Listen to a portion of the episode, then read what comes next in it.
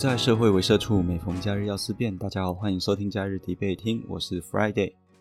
现在的时间是二零二三年五月二十一号的上午九点。其实我大概在七点左右的时候就起床了，然后就在床上想说划一下手机，然后再回去睡个回笼觉，放松一下。结果划 PTT，哎，又看到一个新闻，是关于超商好客的这个超商好客案。看着看着，我的脑袋就开始在思考，然后就越来越睡不着，所以我就决定索性起来写个文稿，然后录个音这样子。那这个超商好客案是什么呢？这其实是发生在昨天一个事件啊。总之呢，就是有一个很猛的猛男，全身肌肉。那他健身完之后呢，想要去便利商店买他的鸡胸肉，好像是黑胡椒口味的吧？就他有一个很喜欢的口味，他必须要吃到啊。结果那个货，呃，那个鸡胸肉缺货，所以呢，这个猛男，我们就叫他超商浩克好了。这个浩克就发火了。那因为店员害怕嘛，就叫警员来。那警察来了之后呢？超商浩克就对警察做了一些攻击啊，跟嘶吼啊，那个威吓的啊，这这这种这种 action 这样子。那这边其实有一段影片啊，那影片中我还看到超商的店员啊，在超商浩克爆气的时候啊，警察都已经退到好远了啊，这个店员超商店员很厉害，他还直接从浩克的背后经过，经过干嘛？他跑到超商外面。去对着外面露营的民众说：“这边不可以露营啊，制止民众露营啊。”有这样一件事情之后呢，超商好客啊，他在便利商店里面就被警察用辣椒水喷了啊，之后可能就很痛嘛，就被制服坐在超商门口，但他嘴巴还是有喃喃念着说要杀警察什么的。那超商好客呢，此时呢坐在便利商店的楼梯上面。就门口的楼梯，那警察就走过去，举起警棍啊，连续打了十二下，把超商浩克打得头破血流。之后呢，另外一名远警呢才把他上铐。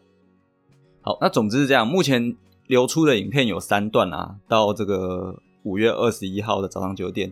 那这个故事里面有几个疑点哦。第一个是，到底是哪一个牌子的鸡胸肉这么好吃，让人失心疯了，也必须要去吃。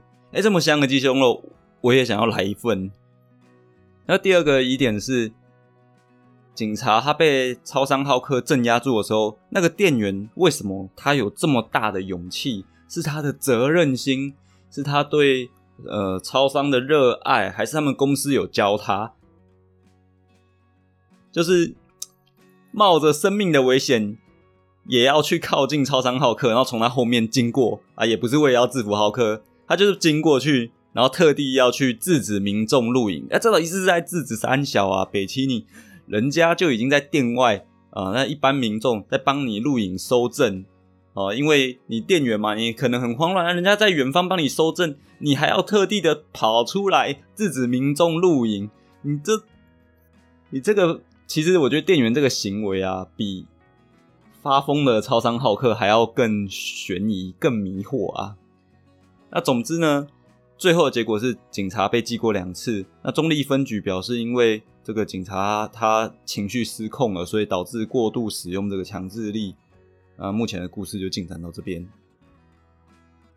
呃，我思考整件事情的脉络啊，老样子就是用虚根结损的方式啊，在需要性的部分，我就想，哎，警察真的有需要这样动手吗？拿警棍打超商奥克十二下，把他打得头破血流。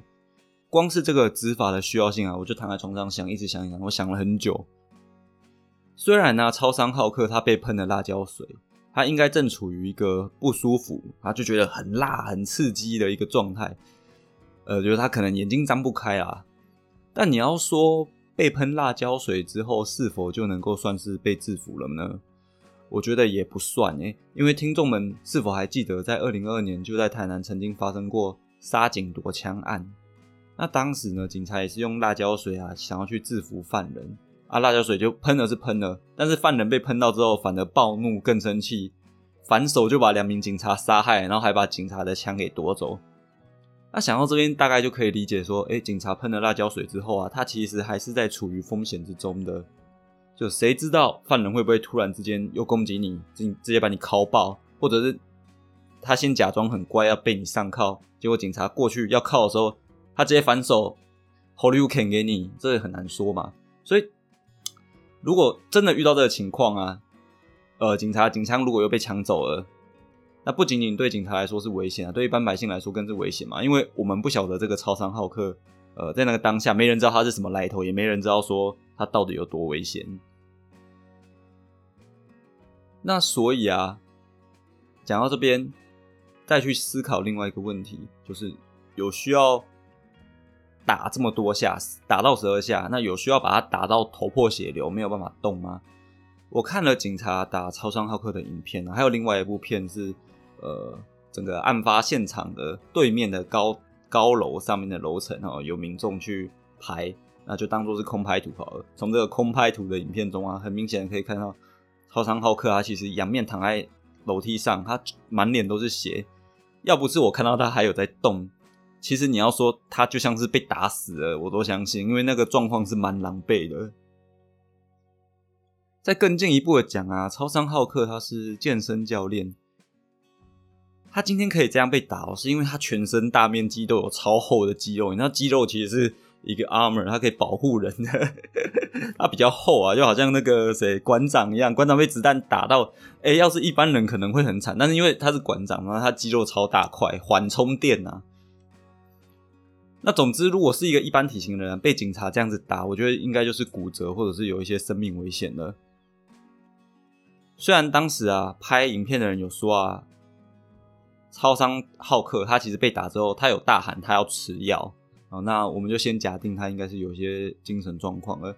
可是这个时候警察仍然不停手啊，所以蛮明显的，就而且看那个打人的影片，其实也感觉出来，警察他就是有一个他的情绪在，他失控了，所以这个情绪迫使着他去殴打面前的壮汉。所以啊，关于需要性的部分，我认为啊，警察其实在执法而言啊。有时候是真的是需要强制力去处理这些呃罪犯，又或者说这些失控的人，所以警察应该是要去打他。那打他是为了什么？呃，不是为了要把他打伤，打到全身都血，而是要降低警察本身被袭击的可能性啊。需不需要打成这样，真的很难说。因为超人浩克那么壮，其实你一个警察，你不晓得你打到什么程度，你可以阻止他。就好像你看真正的漫威电影哦，如果是浩克的话。你你拿坦克轰他，他也完全不会没有动吗？不过这里有个重点啊，就是如果有看影片的话，可以知道，警察打到一半的时候，打到中间的时候，其实超商浩克就已经抱着头全缩了啦。对，那从后续警察的表情跟动作，老实讲，不管谁来看啊，如果他没有穿着警察制服，他其实看起来反而是个失控的暴徒。所以就变成本来应该制服暴徒的警察，变成了施暴的暴徒。那需要性看了这么久，我们回来看跟属性哦。超商好客情绪失控，破坏店内物品，又攻击警察，他一定是需要被制服的，一定是需要。我就觉得他就该打，没错啦。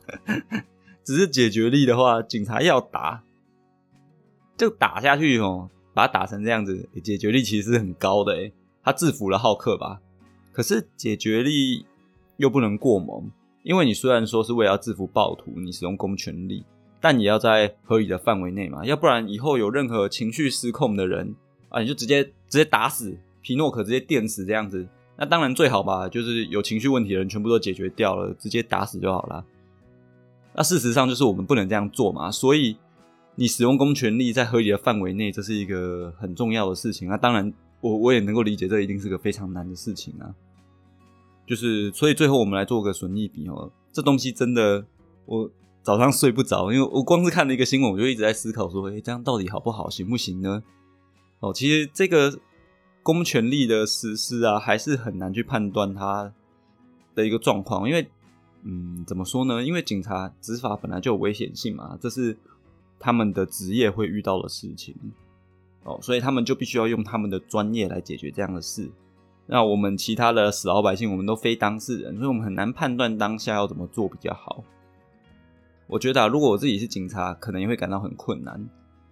但我们也可以去稍微想象一下，如果有另外一个平行时空啊，万一警察没有敲这十二下，他只敲了十下好了，超商浩克突然又跳起来，又开始袭击警察，造成警察伤亡，这个机会你会说没有吗？我觉得这个机会还是存在的。所以这个事情啊，只能到目前啊，从结果论啊，从事件中流出来的影片啊，我们来看，或者是。分局啊，给警察记过这个情况来看呢，都可以明显知道说，警察是有做过头的啊。所以我目前心中只能下这个结论：，我们真的身为一个死老百姓，我绝对支持警察。如果遇到袭警，直接开打打下去，我觉得是合理的。动用公权力是保护警察自己，也是为了保护平民。但是要怎么打死老百姓的，我没拿过警棍。我也不能够指点什么啦，因为我相信警察大大们才是专业人士。专业人士就要有自己的专业素养，每个专业人士都要该为自己工作时下的决定付出对应的责任呐，只能这么说。就好像我当工程师，那我遇到产线上有问题的时候，我必须要马上下决策嘛，我不能让那个产线就停摆在那边嘛，我一定要做 action。但我下的 action 也很可能会导致产线失败嘛，搞不好原本救得回来，结果我下了这个 action 他就反而失败了。那事后的一些责难啊，被老板骂或者一些惩罚，这个我也都只能接受嘛，毕竟我就是工程师，我应该有我的专业去把这件事情做好。那如果我后来没有做好，那受到责难其实也是在所难免的，所以每个职业其实都这样子的。哎，讲着讲着，好像变成大家都是 输家。反正你在工作人就是输家 啊。总之，一早起来看到这个新闻轰炸，我就觉得有些想法啊。还没吃饭，我就先来录音了。所以现在肚子饿爆，真的是饿爆。现在去超商买块鸡胸肉吃吧。如果你喜欢本次的分享的话，欢迎到 Apple Podcast 上面给五星评论，也欢迎追踪还有按赞加入李培听的粉丝专业以及 IG。那我是 Friday，see you next holiday。